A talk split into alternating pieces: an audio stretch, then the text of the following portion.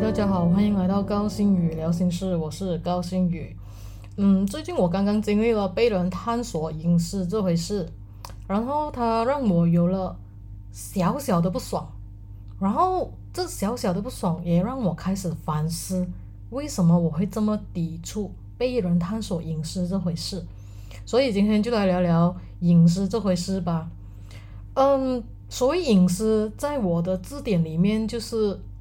嗯，它可能是属于我一些比较私人的情绪，或者是我个人的一些黑暗面的东西，所以我我会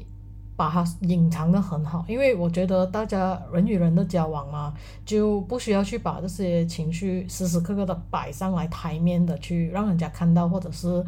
嗯，让人家觉得呃不安。所以，我我通常都不会去太多、太过多的去透露一些关于我自己隐私的东西，因为我觉得，毕竟呃己所不欲，勿施于人。我既然不会去探讨你的隐私，当然我也希望你们不要来探讨我的隐私，因为除非我自己愿意讲，或许或许是在一个对的 timing 下，诶，我觉得讲出来也也不会造成太大的伤害，我才会讲。可是。最近我经历的就是，嗯，其实那个问题我已经回避了三四次，因为我觉得我没有必要要去回答这样的一个问题，因为我觉得很奇怪，然后我也不想把一些过去了的东西再拿回去来讲，因为我觉得又臭又长，然后又又好像显得我我好像放不下这样子，所以我就觉得我想要回避掉它。可是当这个。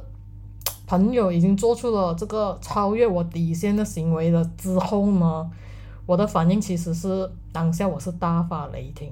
所谓的大发雷霆，其实旁人也没有什么人知道我在大发雷霆。可是那时候我还在跟别的朋友在在私讯着，也就是在 texting 着，全部都可以看到我已经是很生气了，因为用的字语啊那种遣词用句已经是去到属于是。很过分了，或者是有点粗俗了，因为毕竟我很少在字眼上用的这么这么重的力量，或者是这么粗俗的语句，所以全部都已经知道我在生气了。唯独那个探我隐私的朋友，他还在傻傻的觉得没有啊，我只是八卦罢了啊。嗯，对于我来说呢，八卦这回事其实是就是我的底线了，因为每个人都有每个人的隐私。你如果只是以一个八卦的借口去探人家的隐私，或许它会造成人家的二次伤害。因为我个人有一个很特别的特质，就是嗯，很多人会来跟我讲他们的伤痛，或者是去跟我讲他们的隐私。然后我我其实也不知道为什么的，因为这个特质真的是从我十多岁到到现在的这个年纪为止，都还一直在发生着。因为我觉得，如果我能让他讲出他们的伤痛，或者是他们内心最最不敢去面对的东西，然后而我只是一个陪伴者，我觉得我可以去听，或者是我可以去陪伴，做一个这样的陪伴的角色，而不是我知道了我还去八卦的问你，诶，为什么会这样啊？啊，为什么会那样啊？因为对于我来说，我对面的朋友已经在一个。情绪不稳的状态，或者是他已经是很苦恼了，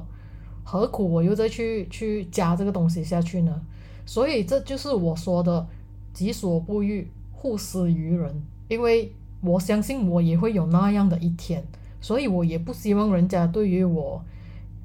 怎怎么说呢？就是一直咄咄逼人，或者是不放过我。然后真的是这位朋友。太太厉害了，他真的是直接在我的点上蹦迪，回就是，那件事其实我我很不想再提了的，他就一直一直一直一直是一直的在试探我，然后让我觉得 为什么要这样呢？后来我就有跟他的朋友聊过，我就问他的朋友，他是到底不知道我已经回避了这个问题呢，还是嗯？他觉得好玩呢，还是他是真的是要问出到底那个结果是什么？然后他朋友就一直为他辩解了，就说啊，就是这样啦，他是木头来的，他那里知道这些东西，他不懂的。嗯，OK，其实我也了解这个朋友就是一块木头，可是，在当下那一刻，我其实有点控制不住我的情绪，我真的是觉得你你怎么一直要要要在我的点上跳舞，然后隐私又恰恰是我最重视的一块东西，因为我有责任去为大家守他们的隐私，然后我也不希望人家来探我的隐私，因为我不相信，不是说不相信，因为我不知道你会不会把我的隐私拿来唱，这也是为什么我很注重我的隐私，然后我不不允许任何人来试探我这一块。然后，如果来试探我这一块，就是已经是犯我的经济。虽然我平时都是笑笑，或者是哦，你有什么帮忙，我我可以帮助你。可是这也是已经踩到我的点，然后那个点对我来讲说，真是 已经是 足以让我大发雷霆。所以真的是发生了这件事之后，第二天我还真的是还还剪了头发，还跑去跟我朋友讲讲讲讲讲了一个下午，就是一直围绕在这个。被探索隐私的这回事去讲这个东西，因为我的我的这一位木头朋友，他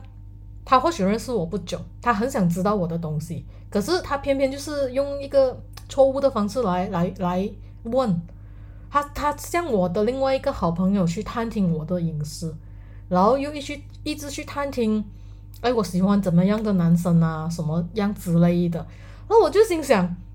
我连喜欢什么样的呀男生我都要跟你讲咩？然后这种么你你你要知道对于对你讲有什么好处吗？然后对于我讲也没有什么好处啊，这么我要去讲这一块呢？所以真的是直到最后我我是完全是在一个很无奈的状况下，我直接不要回复任何东西，因为对我来讲说，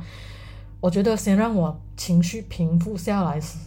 的时候，我我会比较冷静的去做出一个判断说。诶，我到底要怎么样的去去去让我这个朋友有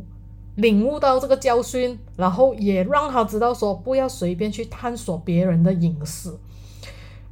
另外一点，为什么我不允许人家探索我，我也不不会去探索人家，就是因为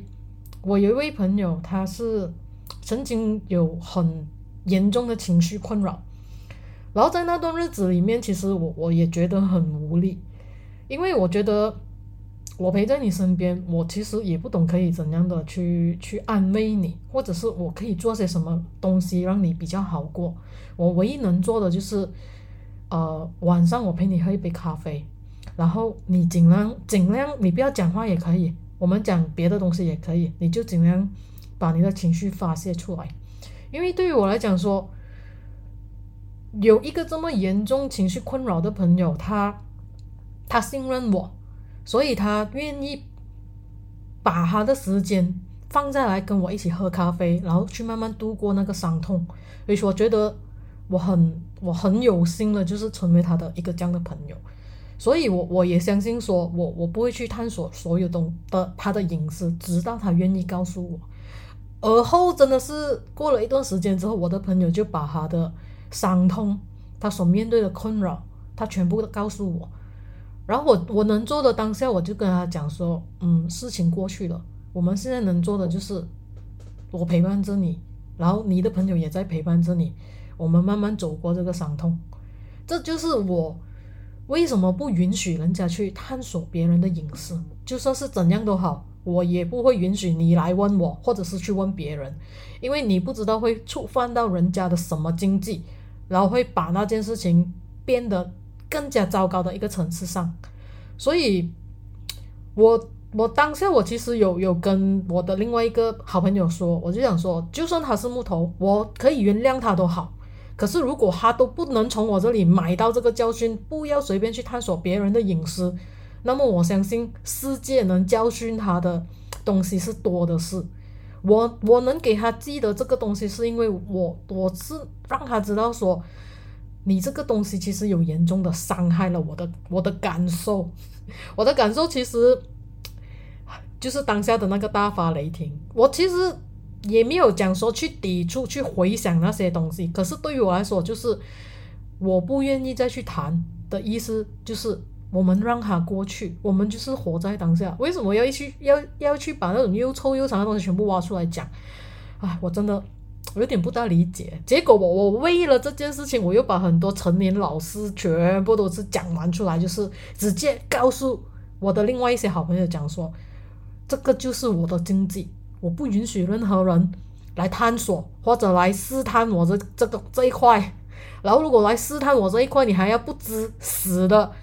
三步回避，或者是我一直回避这个问题，你还是要咄咄逼人的话，这样你就要承受一下我的怒气。然后这个怒气可能是一个月，可能是两个月，可能是三个月，也有这样的可能性。所以我就讲说，在你没有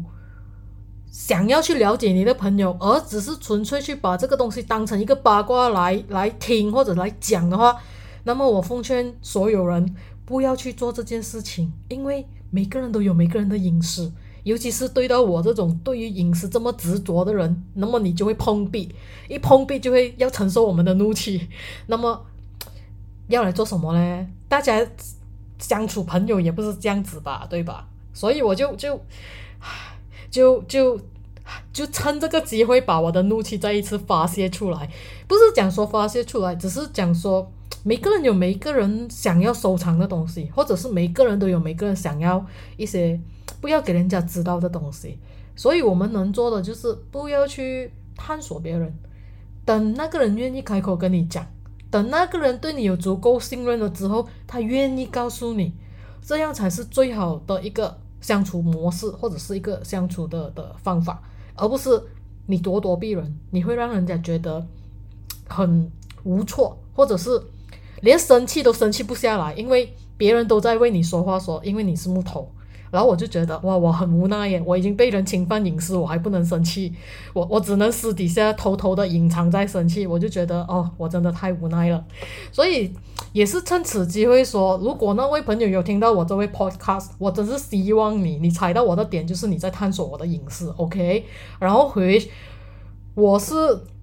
没有生气了之后，我才去录这一集。可是我也希望你买一个教训，不要再去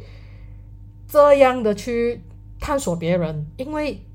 慎言，所谓的慎言就是莫冒犯别人，所以希望你听到之后，你你可以有一点领悟。然后私底下你要骂我也可以的，我 OK 的，因为我已经要骂的已经骂完了。所以今天就是我我